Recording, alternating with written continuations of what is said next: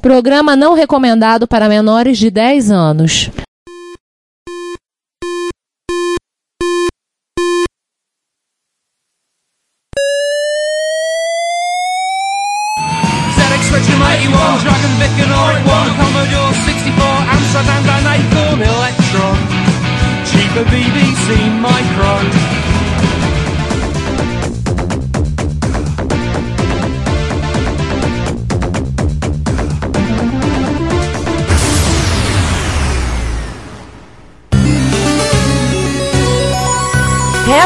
Retrocomputaria, porque velho é o seu PC.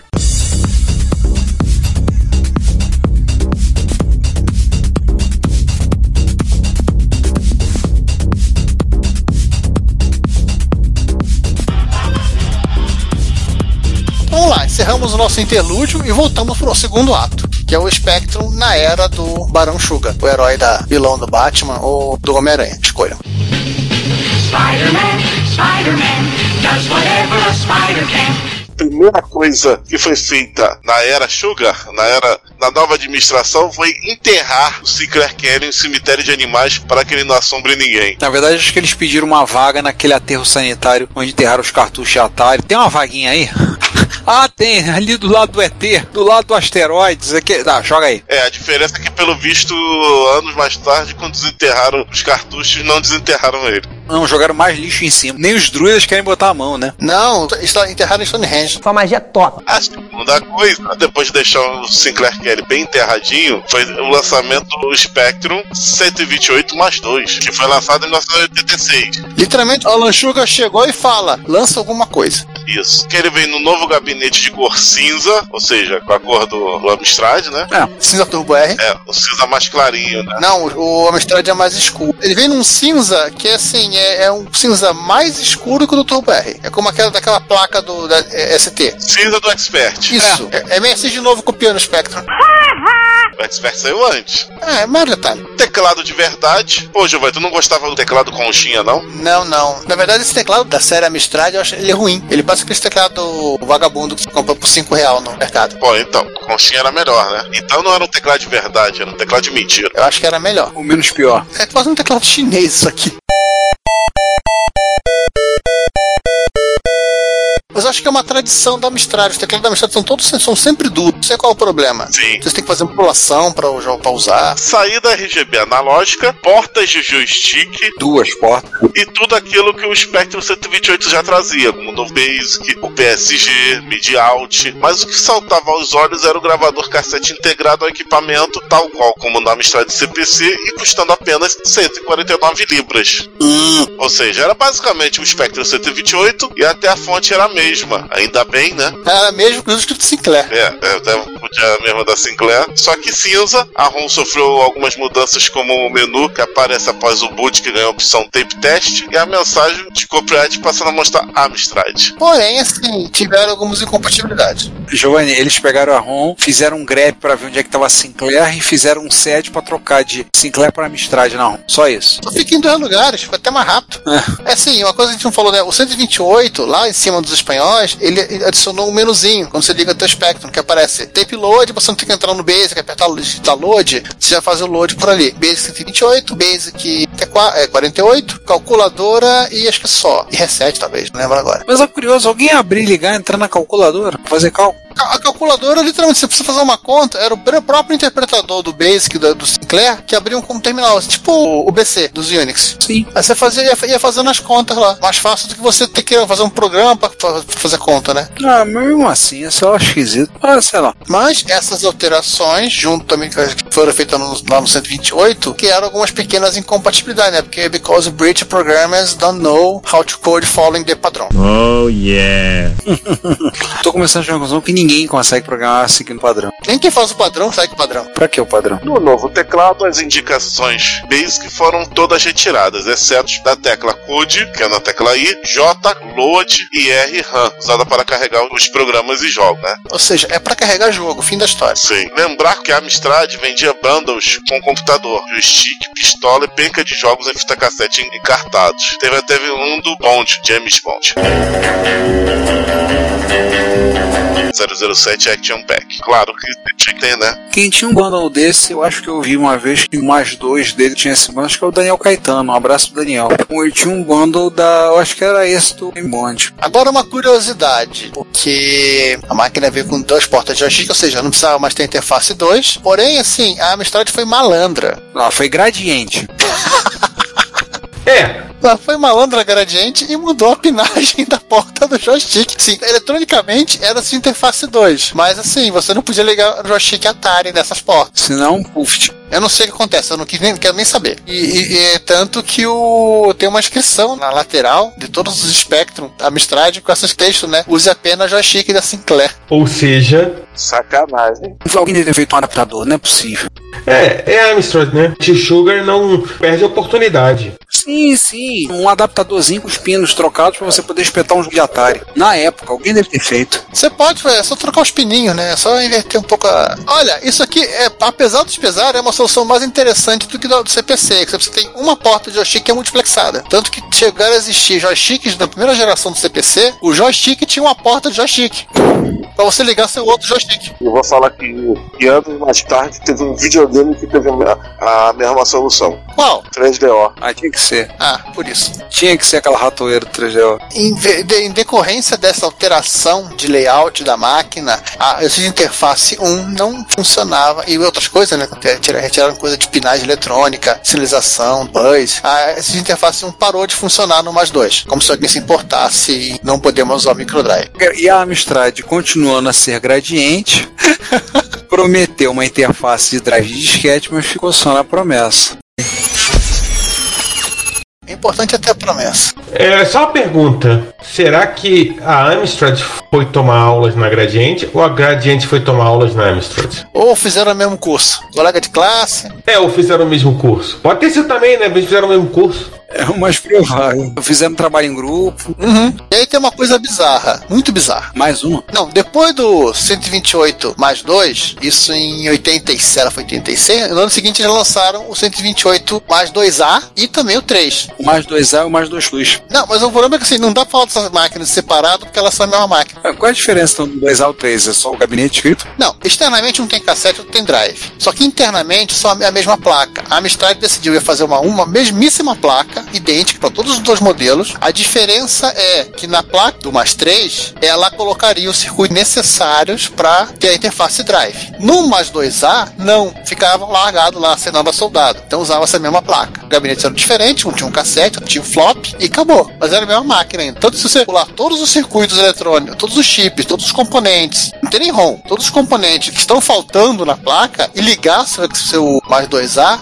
ele vai subir achando que ele é um mais 3. Você nem, nem altera a ROM, já tá na ROM a informação. Tudo isso é fazer uma versão mais barata, né? Poder vender o mais 2A mais barato. É, o que mudava era o gravador, o cassete e o drive, fim da história. De resto, assim, vamos falar, né? O mais 2A saiu custando. Ah, não tem o preço não. Acho que é o mesmo preço. Mas o mais 3, com drive de 3, 3 polegadas embutido, né? Saiu custando 249 libras. E, óbvio, depois reduziu para 199 libras. Uma outra coisa. É, onde é que eu tô falando? Tá mais embaixo. Por conta da interface de disco, né? Eles mo- remodelaram o sistema de mapeamento de memória do Spectrum, desta série em diante. Por quê? Porque é- é- era para rodar CPM e o CPM roda endereço zero da RAM dos 80. Então tiveram que fazer uma adaptação para que a ROM saísse dali para se atrapalhar e entrasse RAM. Ele ligou mais uns bancos de ROM para guardar sistema operacional, essas coisas. O sistema operacional é uma variação do PCW-DOS que a Amstrad usava no PCW, que eles chamavam de mais 3DOS. Fizeram uma revisãozinha na ROM, né, como sempre, vamos zoar um pouco. Eu não vou explicar como ficou o novo layout do Spectrum. Sim, cliquem no link, que eu tô é, confuso, não ficou igual da 66, que você pode botar qualquer coisa. Essa aqui, pra tristeza do Ricardo, As regiões de suporte de teclado externo na ROM foram removidas. é, o curioso é que já não tinha porta dentro da, da série 2. Eu tinha arrancado aquela porta pra botar aquele teclado externo. Eles literalmente consertaram alguma maluquice que tinha no Spectrum. né? Entre elas, o fato de uma interferência, uma coisa, quando você tentava acessar uma porta de I.O. e não existia, que rodava, acho que voltava um valor da ULA, coisa assim. E a galera que fazia jogos usava isso para sincronizar o jogo. Ai. E por conta disso, o Arcanoid parou de funcionar. Eu acho uma puta falta de sacanagem. Falha grave, hein? Ah, os caras vão adivinhar que os caras estavam usando bug do rádio pra fazer as coisas. Ah, pois é, né? Cada um dia um proveito de um bug, aí o cara resolve corrigir. Tanto se você procurar na caixa de jogos do Spectrum, uns tem a etiqueta lá, roda no, no mais dois. São as versões prateadas já. Fizeram alguma bobeira na placa que as pessoas falam que piorou a qualidade do som. né? Eles usaram algum tipo de filtro que deixou o som um pouco diferente. A galera não curtiu. Hashtag chateado. Em dezembro de 1990, a Amstrad chegou à conclusão de que o 3 mais, de 1 mais 3, aliás, o Plus 3, oh, meu Deus era uma ameaça ao recém-lançado Amstrad CPC Plus e simplesmente descontinuou. Só, descontinuei, o problema é de vocês. O mais 2 não era considerado uma ameaça e continuou sendo fabricado. Eles usaram quase a desculpa da Panasonic para parar a produção do Turbo R, né? Quase. É, quase. Só que eles foram mais explícitos, porque, né? Amstrad, Alan Michael Sugar. Bom, enfim, o que importa é que, apesar desse carinho da Alan Michael Sugar Trading,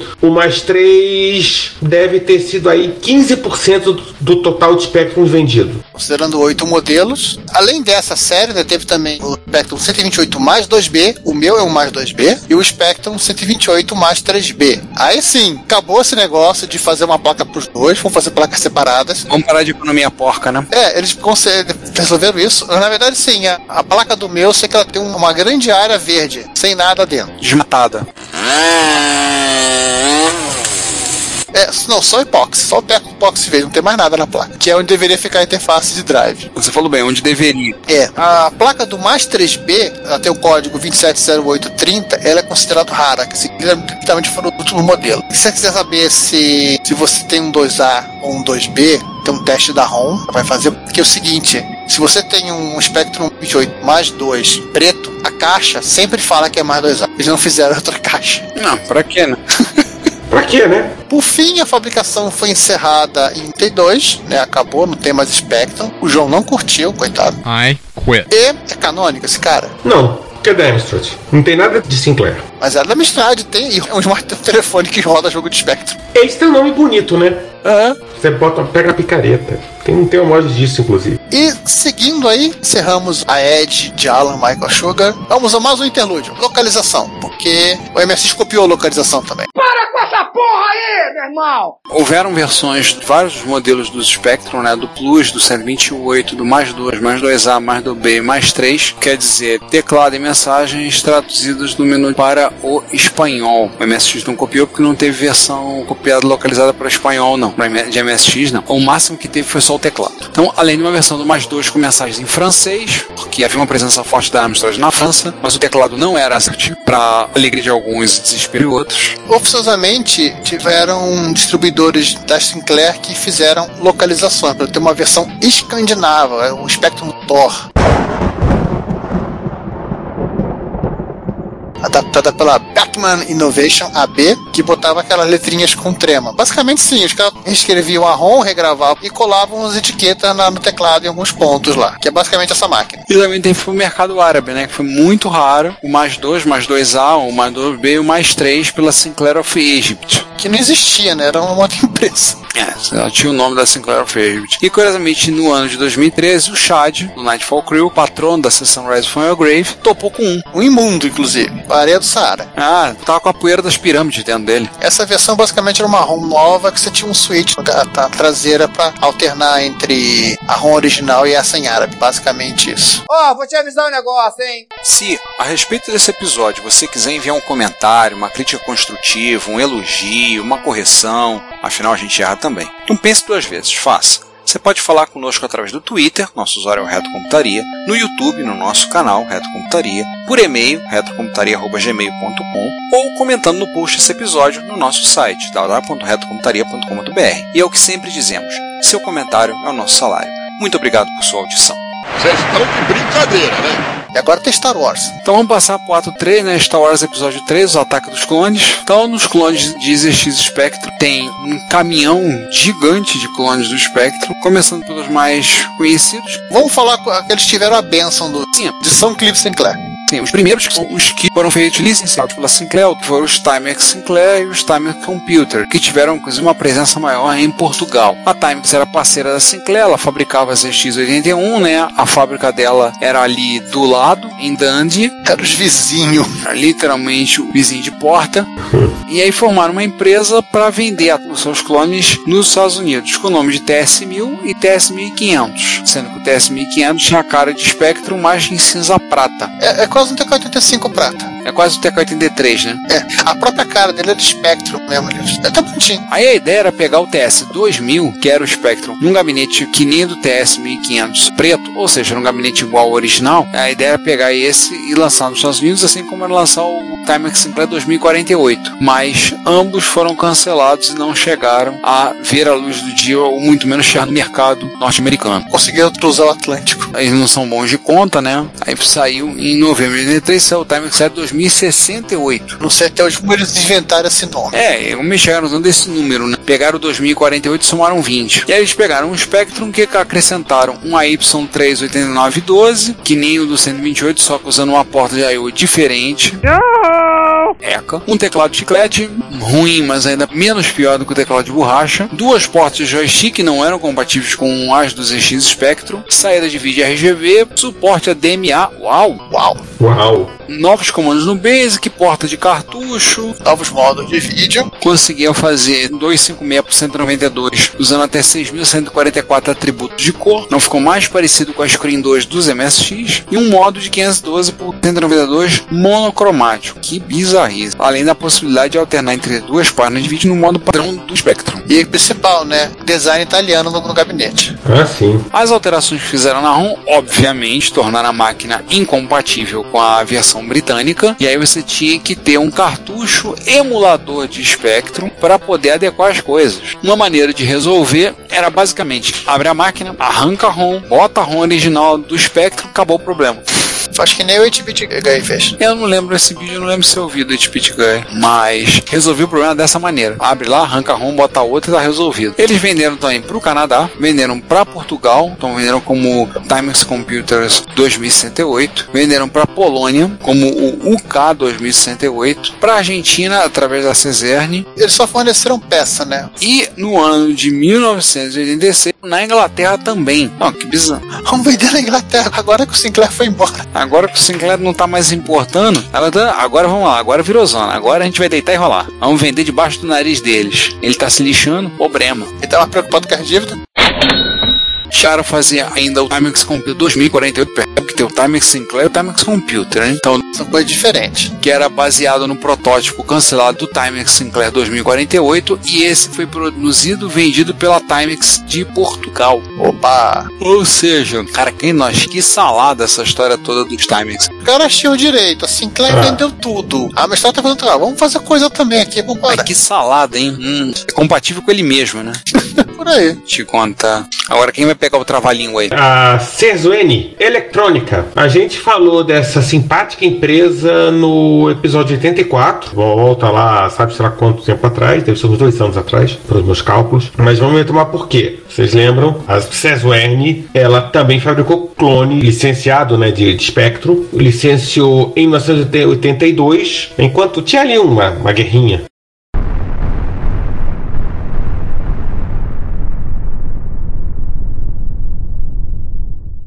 Enquanto a Argentina inventou de declarar guerra contra a Inglaterra, eles foram tentar pra outra coisa. É, foram. Enfim, não podiam usar o nome Sinclair, óbvio. Daí eles começaram a usar CZ. A nossa queridíssima Timex de Portugal forneceu os primeiros modelos. Foram vendidos com a marca CZ, a CZN, antes deles serem produzidos na Argentina. Lá na fábrica do Paraná, Entre Rios. Isso, Entre Rios. O CZ2000, todos os specs, na verdade, né? Todos os specs vendidos pela CZN. Vamos comentar três rapidamente. Um é o CZ2000, que é o TS2000, que não foi vendido nos Estados Unidos, né? Só que com modulador de RF em pau N. Pau N era o padrão de cores da televisão na Argentina. Que eu acho que, eu acho, enfim, não, não, eu acho que é mais pau do que o pau M brasileiro. Que o pau M brasileiro é uma salada, né? Hum. Quase o NTSC. Se eu estiver falando besteira, alguém vai provavelmente me xingar nos comentários. Tinha apenas o César, tá? Enfim, esse BO é meu. O CZ Spectrum já foi fabricado em Paraná, na né, capital da província de Entre Rios, na Mesopotâmia Argentina. Sim, o nome é esse, Mesopotâmia Argentina. Que vinha com saída de vídeo composto e duas portas de joystick. Que é disso que o povo gosta, joystick. Claro. E o CZ Spectrum Plus de 1986, com a ROM localizada para o espanhol e um gabinete um pouquinho menor, mas bem parecido com o Spectrum Plus. Já era todo fabricado na Argentina. Já. Tem inclusive uma foto que dá pra comparar. Você pode ver que a gente fez pequenas diferenças. Vambora, que agora as grandes novidades. É o DB Spectrum Plus. Tem o DBase, temos o DB Spectrum. DB Spectrum. É nada mais nada menos que é o mesmo esse Spectrum que era comercializado lá nas ruas de Londres, só que vendido nas ruas de Nova Delhi. através da empresa indiana Decibeles. Detalhe, vendido nas ruas significa que eles vendiam que nem os Polystation no engarrafamento. Talvez, né? Quem sabe? E olha que na Índia já devia ser um engarrafamento atrás do outro mesmo, né? Venderam um bocado assim. O computador é o computador que o Rivaldo tinha antes de ir para aquele lago. Que falta que lado. Ah, você vai ter que pegar da a vida memética de cinco anos atrás da internet brasileira. Esse vídeo aqui. Mas assim, pelo que deu para meio que apurar, eles venderam bem na Índia. Quer dizer, considerando toda a situação do país, situação econômica, né? Eles venderam parece que em torno de 50 mil unidades. Mais que a MSX no Brasil, né? Esses foram 400 mil. Ah, tá, desculpa. Esquece que eu falei. Foi o João que falou isso. Não. E representaram representar 80% dos computadores domésticos no país. Tem, eu achei o, tipo um LinkedIn de um cara que trabalhou na Decibels, ele comenta isso. Tirloshan Singh. E também aqui, para quem quiser, um outro link é um blog de algum sujeito, acho que se pegar o nome dele, tá aqui, que ele faz tipo um- uma lembrança da juventude dele usando essa máquina. Que é uma coisa bem curiosa, a gente não tem muita informação sobre computação doméstica na, na, em outros países. Agora temos uma pecinha do nosso quebra-cabeça. É, vamos pegar. é, Agora virou Star Trek. Não, a gente tem, tem informações, por exemplo, essa da Índia. Pouco recentemente pegamos informações sobre computação no Irã e no Iraque nos anos 80. A gente acabou não citando no episódio da Ásia. Em algum momento a gente vai ter que acrescentar essas informações no lore do Reto Computaria. Ásia Parte 2. A gente vai ter que botar no nosso lore, a gente vai ter que acrescentar isso. Eu sei que a Índia também chegou a fabricar os BBC. A Índia tinha amiga, aquelas histórias de lote de amiga New Woodstock foram encontrados na Índia, inclusive, de amiga 1200. Mas eu acho que era escala do container, né? Esqueceram ele lá, né? É. Passou por lá, é que nem mala perdida de avião, né? Ah, o cara pagou, a empresa não existe mais, não vai pagar o resto da viagem? Deixa aqui. Ah, não tem que fazer, depois eu resolvo. Ah, por algum motivo existiu um computador da Samsung, que era o SPC 650, que a gente não sabe. Pera aí, sessão 31 agora, né? Cara cinzenta. A gente não sabe se ele era um clone oficial, como era o DB Spectrum Plus indiano, ou um clone oficioso, como era o Invis. Fica que vai ter Invis. Então a gente fica nesse meio termo, a gente não sabe exatamente o que ele era. Na verdade, tem pouquíssima informação sobre essa máquina. É, algumas fotos em coreano, que você vê uns esses Spectrum, que tu, Sinclair esses Spectrum no gabinete, um Plus, né? E com literalmente um Samsung silcado na outra ponta. Já avisei que vai dar merda isso. Isso aí, verdade?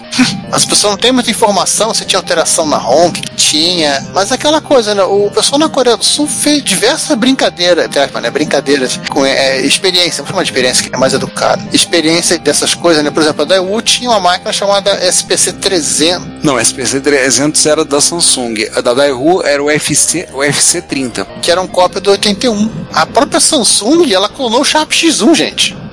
O SPC 1500, né? Né? É o próprio, assim, nem disfarçaram o gabinete. Inclusive a fitinha cassete no lado lá. É aquela torre quando acaba o teclado. Saindo da sessão 31, vamos pros oficiosos? Aí nós já vamos a caminho da, daqueles que são os que não são oficiais, né? Nós já saímos da área cinzenta, também uma área mais escura, depois para a área mais dark mesmo, né? E estamos no Império Romulano. Clandestina mesmo. Então vamos pro clandestino mesmo. Perengue, pronto. Aí começou a virar a zona, né? Aí vai lá, primeiro clone oficioso que apareceu na Espanha. Ué, mas não tinha máquina espanhola, representante da Sinclair? Não tinha da Investronic? A gente falou disso lá no episódio sobre Sinclair, né? É. É, a Investrônica era representante da Sinclair em território espanhol. Eles fizeram o projeto 78, mas quando a Amstrad assumiu os negócios, literalmente jogou a Investrônica para escanteio, que eles já tinham a Indescomp, que era representante deles na Espanha, e óbvio, né, depois a, a, a Amstrad comprou a Indescomp e chamou de Amstrad Spain. Fim da história. Aí resolvido o problema. É claro que a galera da Investrônica não gostou muito disso. Claro. Óbvio, né? Eles viram isso, pegaram, vamos fazer o nosso Spectrum, né? E fizeram o Inves Spectrum.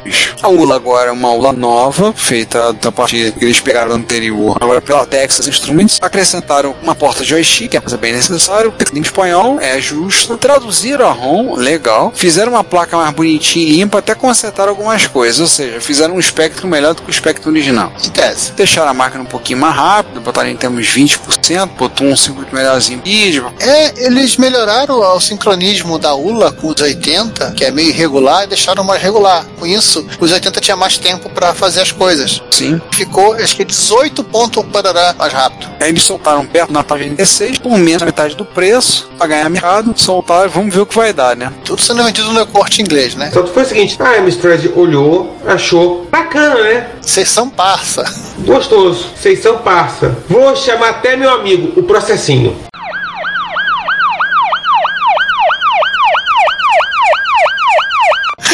Vou chamar aquele macaquinho, o processímio.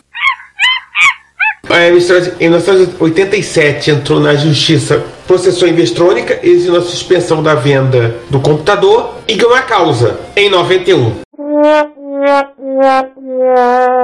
Quando não tinha mais a máquina. É. É a vitória de pirro, né? A justiça espanhola não é tão rápida quanto a gente acredita que ela seja. E, e quem se divertiu foi o maior amigo do Giovanni, que é o Neo Lopes, né? Que pegou um desses pra consertar. Ele arrumou um desse e se divertiu e sofreu e apanhou pra consertar uma máquina dessa. Não sei se ele pegou toda uma da história da máquina, a história da. Ele testou a eletrônica, ele apanhou com uma bosta do modulador de RF que ele achou que tava funcionando, que a tela, a tela sempre ficava esverdeada. E inclusive ele fez uma série de análises. Esse negócio de tantos por cento mais rápido, ele pegou em cima disso aqui. Vale a pena esses três vídeos. Se quiser apenas ver a- o comparativo, né, sobre espectro normal e o Inves, assistam só o último vídeo. E aí, saindo da Espanha, nós vamos chegar em Terra Brasilis com a Microdigital. Que em 1985 a Microdigital lançou o seu clone 16X Spectrum, o TK90X, tanto no mercado nacional quanto na Argentina e Uruguai, que chamamos de Projeto Arco-Íris. Vocês têm maiores informações disso no episódio 73, eu tô falando de cabeça. 73, tá aqui embaixo. 73, que nós entrevistamos o Cláudio Cassens, foi diretor de projeto de desenvolvimento da Microdigital. Então, o seguinte aconteceu com o Sinclair, o TK90X foi lançado 16 e 48K, gabinete igualzinho, o original, injetado pela Troll, e o gabinete, no caso, era igual do TK85, tinha sido lançado no mesmo ano.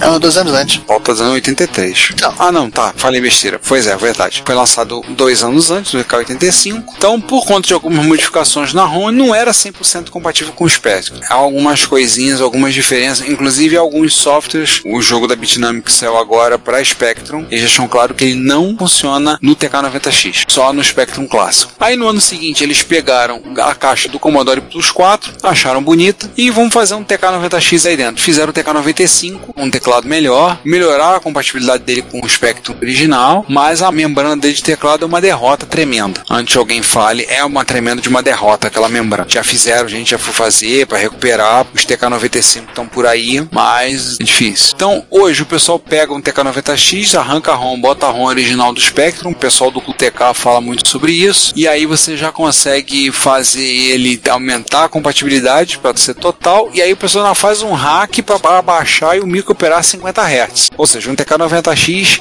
que toma chá. Isso, naturalizado.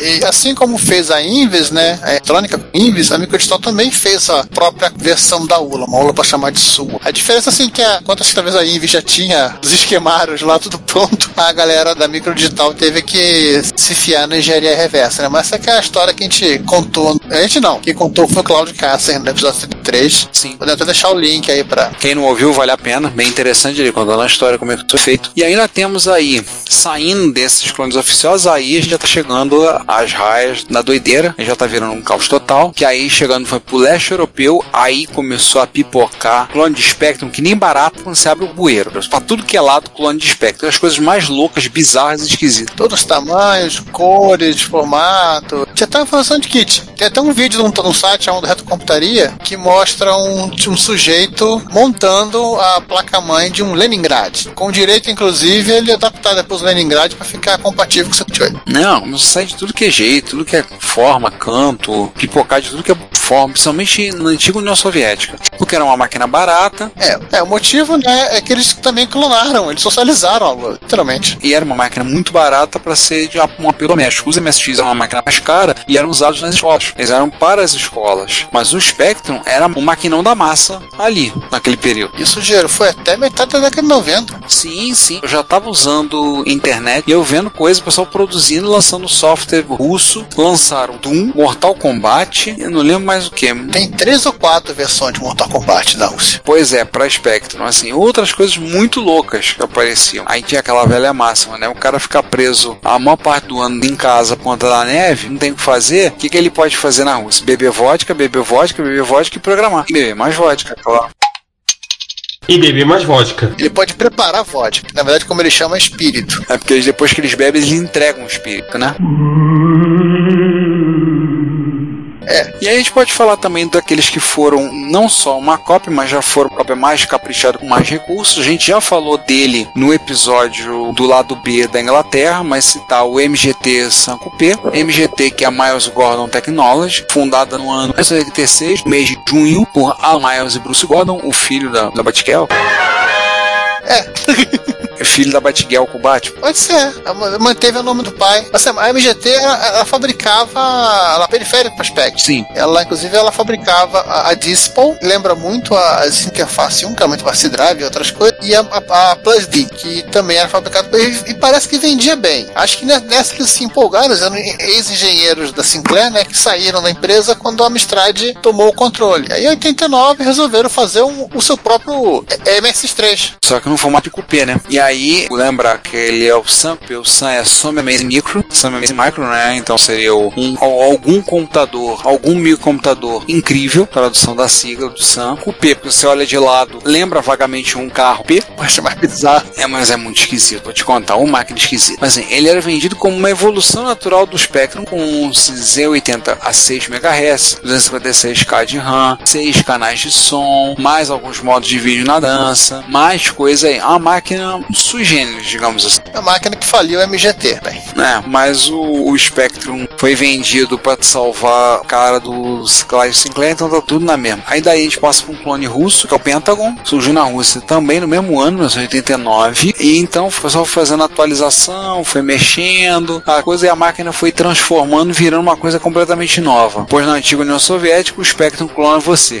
A última revisão é a 2.666 2009. 2009, gente. Ela conta com um Z80 rodando a 20 MHz, tem 512K de RAM, porta PS2 para mouse e teclado, interface rede Ethernet, interface IDE, cartão SD, resolução gráfica de 860 com 56 cores ligando no monitor VGA. Meu Deus. É um outro universo. Muita coisa na base da FPGA, tá? Acho que o próprio Z80 na base da. Acho que tem dois FPGA na placa. Um outro clone anabolizado é um tal de MSX. É por isso que o sindicato tá essa matança aí. Hum. né? Nós estamos no episódio Arip agora? Estamos, ó, porque em 82, o Kai Nishi e o Bill Gates, eles fizeram a versão japonesa do Spectrum, que era o Microsoft Sinclair Spectrum. Que isso, rapaz? Isso é maconha, meu. Ai, Jesus.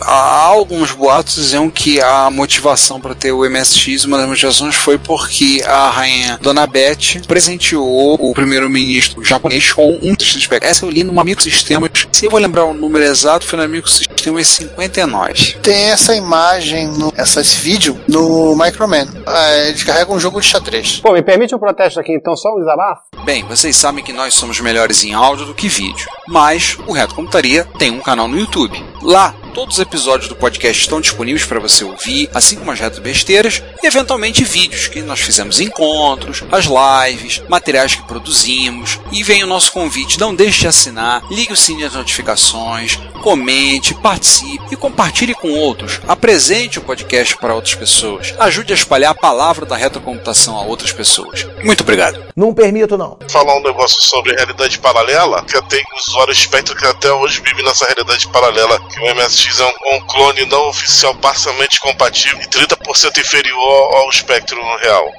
É, João, concordo contigo, é uma realidade paralela. E outra, nessa realidade paralela, o MSX começa e terminou no. É quase uma realidade perpendicular. Tangencial. É, só assim pro cara falar isso do MSX e ignorar todos os outros MSX lançados, incluindo o Turbo R. Né? Pois é. Turbo é um clone do Spectrum Plus 2. Tá na cor. Você vai dizer que Turbo R é um clone do Sampé, né? Não, Você tá é, errado. Turbo R pelo menos é bonitinho. Não, todos os MSX terminaram num. Tiveram apenas 64K de RAM e são 30% mais lentos que o Spectrum. Mas a- aproveitando então esse papo de paralela e outras gerações, vamos falar no último ato, né, do Spectrum reimplementado. Sim. Aí começaram a pipocar as versões, as reimplementações do Spectrum mais recentes. Uns, inclusive, que a gente conhece, os pais das crianças. Sim. O primeiro dele é o ZX1, Que é da Fiat. Só tem merda! que é uma implementação em FPGA. Esse é, a gente bota, esse vem com escada no teto, né? Formato quadradinho. Claro, né? Como, como todo Uno que se preza, porque com a esta- a es- a escada no teto, como se sabe, o Uno alcança a velocidade da luz. nunca é parado por radar ou multa alguma. Então, esse ZX1 não é uma implantação em FPGA, desenhado para ter o mesmo tamanho de um Raspberry Pi, aquele cotoquinho de placa, Primeira geração. para caber nos mesmos gabinetinhos do próprio Raspberry Pi, criado por cinco espanhóis escondidos, né, nas al- É que eu só achei os apelidos. Aí você tem o MacLeod, você tem o Ramires, não.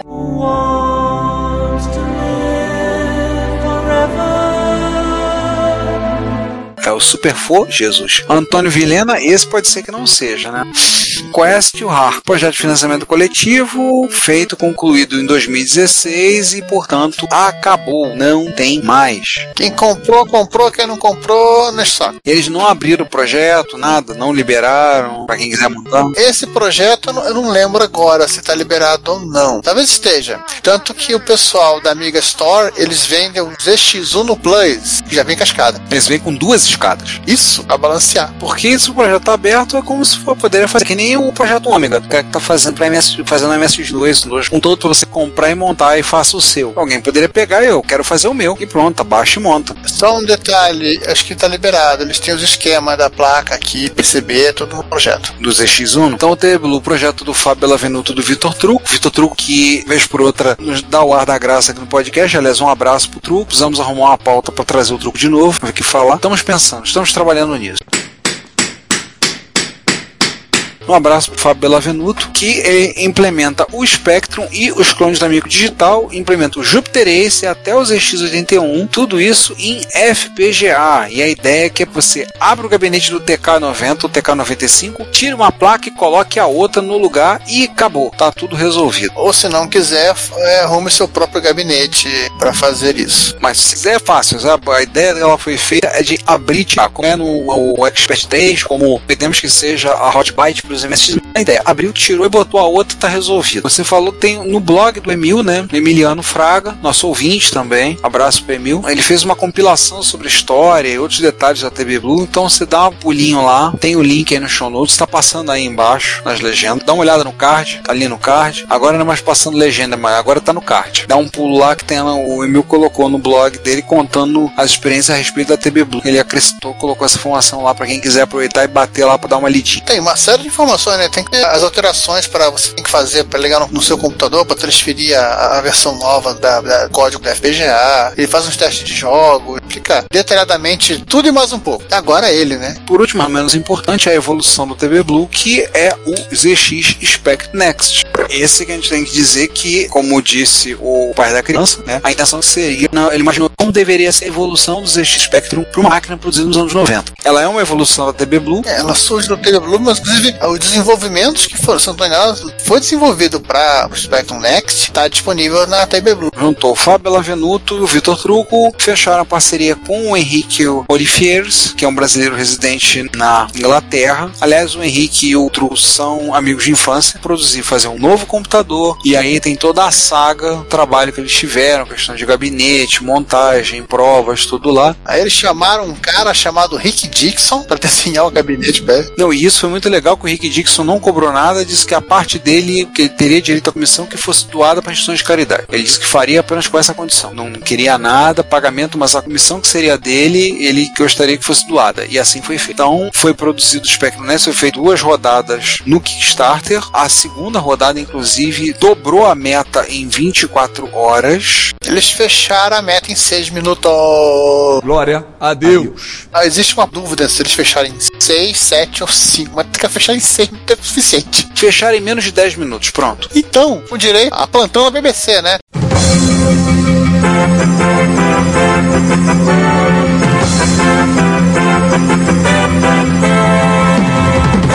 Cara, 3.113 apoiadores. E o mais curioso é o seguinte: talvez tenha sido um dos maiores, se não o maior financiamento, maior projeto de financiamento coletivo bem sucedido tão rapidamente em um projeto como no Kickstarter. E ninguém falou nada. Eu não vi isso aparecer na imprensa, em geral. Porque é uma coisa assim, eu, eu considero uma coisa assim assustadoramente impressionante, porque sendo um projeto de um microclasse, uma reimplementação de um microclasse doméstico, eles bateram a meta em menos de 10 minutos. E no primeiro, em 24 horas, eles dobraram a meta. 3.113 apoiadores para uma máquina que não estava custando 100 libras ali. Não é uma máquina exatamente barata. Hoje eles arrecadaram equivalente a acho que 8 milhões de reais. É uma quantidade absurda. Eu fico olhando e assim, dá vontade de virar para o pessoal da imprensa que adora essas matériazinhas, caçar essas coisas. Vocês não vão ver isso não? Virar para a grande imprensa, BBC na Inglaterra, mas a grande imprensa brasileira que gosta dessas coisas para fazer? Vocês não vão ver isso não? A grande imprensa brasileira não gosta de computador. Nem sabe usar, essa grande verdade.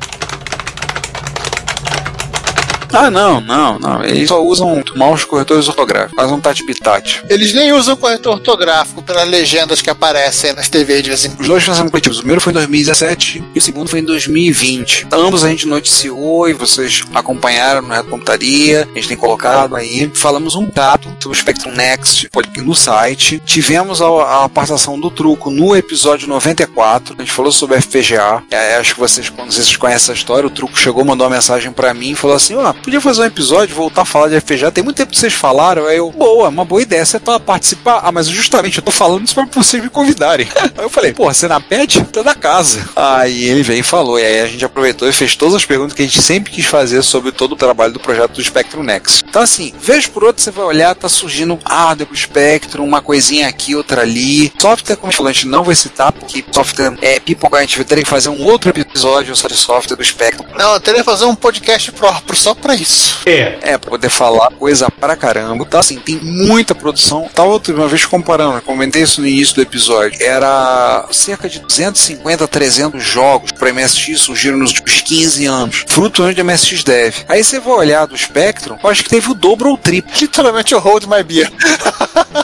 É mesmo, é? É assim mesmo, assim. Segura minha Guinness, porque eu vou te contar, cara. Assim, eu vi alguma coisa falar em torno de mil, no mesmo período de tempo. Mas assim, na MSX surgiu uns 200 e pouco, 300, os caras produziram, tipo, três vezes mais. É impressionante a produção de software pro Spectrum e a produção de hardware que vem acompanhando. Eu acho que o único que dá pra rivalizar ele é o Commodore 64, né? Assim, Eu também acho, só o Commodore 64. O Commodore 64 tem uma cena muito forte nos Estados Unidos. Mas na Europa. Acho que nos Estados Unidos eles têm uma cena muito forte, mas o Spectrum é impressionante. A quantidade de software, a produção de software pro Spectrum é uma coisa que me assombra toda vez que eu vejo. De 2010 pra cá, segundo a Mobile Games, bate uma média de 12 jogos por ano. Em média, né? É, e o Mobile Game não tem tudo, tá? Não, com certeza. Não, 12 jogos por ano você já tem aí 240, 252 2010, né? em 21 anos. Ah, de 2010 pra cá? É. Ah, tá, eu entendi 2000. É, você vai ter então 132 jogos. Mas eu vi que teve mais coisa ainda. É realmente impressionante. Vem saindo uma produção, muita coisa surgindo. Tem o pessoal que tem interesse pro Spectrum. Tem o Clube TK no Brasil, com de usuários bem ativos. E aí você tem, por exemplo, o site World of Spectrum. Você- Qualquer dúvida que você tem de Spectrum, vai lá e procura. Se não tiver lá, pergunta no fórum. E se ninguém souber, porque eu sei que é, é algo que veio à sua cabeça. É. É. E é impressionante. Eu me impressiono com isso, com essa capacidade do- desse pequeno notável, sempre que eu ouço falar. Dos mais recentes ainda não saiu, né? Aquele jogo lá da, da moça dela, Natasha Zivadoroff, assim, que é aquele jogo de corrida, né? Sim, aquele jogo de corrida com cutscenes, com... É o mesmo pessoal que fez o, o jogo de drift. Uhum. Eles desenham. Zózia. E um também que eu queria botar aí de, de jogo é o porte do Mighty Final Fight do, do NES pro Spectrum. Caramba. O próprio Drift parece um jogo de, tipo um SNES, né? Pela cena de abertura, que é uma coisa que não tinha nas máquinas de Sim, Aliás, os carros do Drift, os carros desse novo título que tá pra sair, que é o Northern Lights, é uma coisa que eu já tô explicando. Eles têm um software para desenhar o carro, um software modelagem em 3D, desenha o carro, depois ele, ele literalmente gera os bitmaps para os jogos. Tem gráficos do, do carro girando em 360. É literalmente o, o SNES. É, o, o Mighty Final Fight não, não é tão sofisticado, é feito com espectro normal, quer dizer, normal, quesito gráfico. Mas mesmo assim ele tá ali rodando um jogo muito impressionante no espectro normal. O Northern Lights está anunciado no Indie Retro News, tá lá. É assim, é da Zosha Entertainment. E eles fizeram alguns jogos, não só o Drift, que a gente falou, fizeram também o Valley of Rains e fizeram o Dark Ducks. Foi o que foi o campeão da, daquela, da competição onde participou. Na verdade, essa, essa Natasha, ela entrou com três títulos: o Valley of Rains, o Drift e o Just Gale, que é um jogo de moto, estilo. Qual aquele que tinha na- no Amiga também? Tinha no, no, no Mega Drive? Hang-On. Ah, Hang-On. De corrida de moto, assim, naquele mesmo visual, claro, monocromático. Uma sacanagem. Ele entrou com três títulos. É porque o Super Hang-On já existia na época do Spectrum. Assim, o, o- e os jogos são muito bem feitos, assim, são muito impressionantes o trabalho dele. O Northern Lights vai ter tipo seis ou sete modos de jogo, você vai poder escolher o carro, vai poder fazer evolução do- ao longo do tempo com um carro, então você vai trocando de carros, pegando carros mais novos. É muito impressionante o trabalho. O jogo vai ter cutscene, é muito legal. Drift é um que eu gostaria de jogar e parece ser muito divertido. Parece que a versão que ela liberou tinha um bug na, na rotina de, de movimentação do carro, né? Acho que ela parece que ela já corrigiu. Né? O legal do jogo é isso. Você literalmente é um jogo de, de drifting, não é de você fazer corrida, é você literalmente fazer a derrapagem. Sim. Vocês viram o Mighty Final Fight? Ah, eu vi esse, ficou bem legal também. Cara, que o jogo é longo, hein? O walkthrough dele, duas horas. Já que temos cica- citando os Ozzy aqui rapidinho, violando a nossa regra de que não fala de software, citar o Bonnie and Clyde também, que é bem legal, aquele jogo de gato- dos gatos. A gente falou dele, não falou? Não. Agora não. Não, a gente falou dele no Reto Computaria. Acho que a gente, No retro, sim. a gente mencionou ele. Então com isso a gente já estamos fechando, né? Sim, chega de falar de Spectrum, pra tristeza do João. Acabou, né? João não parou de chorar, gente. Temos que ter tirado essas fotos, assim. emo- Muita emoção, muita emoção nesse episódio. Até eu tô quase em lágrimas aqui. Não, nada a ver, irmão. Ah, é, tem um bônus, né, César? Tem. Eu sei que tem um bônus, mas não sei qual é o bônus. Tá aqui, ó. Nós temos, nós temos um bônus. Temos um vídeo do, da galera do. Uma coisa, fica vai ter bônus. Fica vai ter bônus. A galera do ah, Center for Computing History, eles têm um vídeo de uma hora e pouco, que é um bate-papo do Rick Dixon explicando o desenho do Spectrum Next. Legal, hein? Eu só peço desculpa que os 10 primeiros minutos estavam sem microfone desligado, então tem som. Mas essa, essa é a parte legal. Bacana, hein? Então, gente, acredite ou não, é isso. É o fim do quarto ato. Então com isso, as cortinas se fecham. Vamos, vamos encerrar, né? Vamos ficando por aqui. Encerramos. João, você que tá emocionado por fazer esse esse episódio sobre o seu computador favorito, faz suas despedidas, suas exéquias. Uh! Bom, vamos lá. Ai, meu ouvido. O cara até parou o choro. Meu choro bocejal, né? é, então, vamos despedindo desse episódio emocionante. Que outros adjetivos que eu posso dizer? É, Aristotélico. depois o Giovanni vai falar os adjetivos pra mim. E é isso aí, pessoal. Bom dia, boa tarde, boa boa noite. E, e esse chega ao fim o episódio sobre o Genesis Spectrum. Fui! Pessoal, muito bom vir participar mais um episódio de vocês. Esperando que vocês tenham curtido bastante, conhecer um pouco mais desse pequeno Otávio. Nos vemos no, no Repórter Retro no fim do mês. Estamos aí. Nos vemos na Retro Rio. Aí pelas paradas. E com muito Color Clash. Ou não. Fui. Daqui a, sei lá, 15 dias, sei lá, eu não sei que mês que vai entrar esse episódio, a gente volta e. Crianças, respeitem tio Cliff. Bom dia, boa tarde, boa noite, tchau. Pera aí, eu falar uma coisa antes que o Giovanni se despeça me lembrar. Alguém já pegou o Paragon pra rodar o gerador automático pauta? Nossa, falta só arrumar o monitor VGA agora. Ah, tá. Porque tipo da coisa tem que rodar num Paragon. Já que não tem muitos EX1 por fácil, todo mundo comprou todos os Spectrum Next. Vamos, vamos catar um, pega um Paragon aí pra poder ligar. É Pentagon? É Pentagon? É? Tudo uma coisa. Tudo, é tudo começa com P e termina com um. Os caras estão me tirando. Que não é a diferença? Então pega aí um Pentagon, um Paragon que seja aí, vamos rodar o gerador do Nautilus. Enquanto eu vou lá catar um monitor VGA, Giovanni, vai se despedir. Então, gente, bom dia. Opa, calma, nós estamos começando, estamos acabando. É isso, daqui a 15 dias ou uma semana, isso depende do- da mágica do calendário desse dia. A gente se vê de novo. Esse foi um episódio bem legal, um computador bem legal. O João tá se debulhando em lágrimas aqui, assim, já foram quatro caixas de lenço. Não larga um. Larga, solta, larga meu espectro, esse é meu. Ô, João, coisa. E é, é isso, e vou me despedir aqui porque o João quer levar o meu espectro pra casa dele também. Até mais, gente. Tchau. É porque ele quer ralar queijo. Não, esse é o mais dois, não tem ralador. Aqui é Oscar Júlio Burg na Retrocomputaria.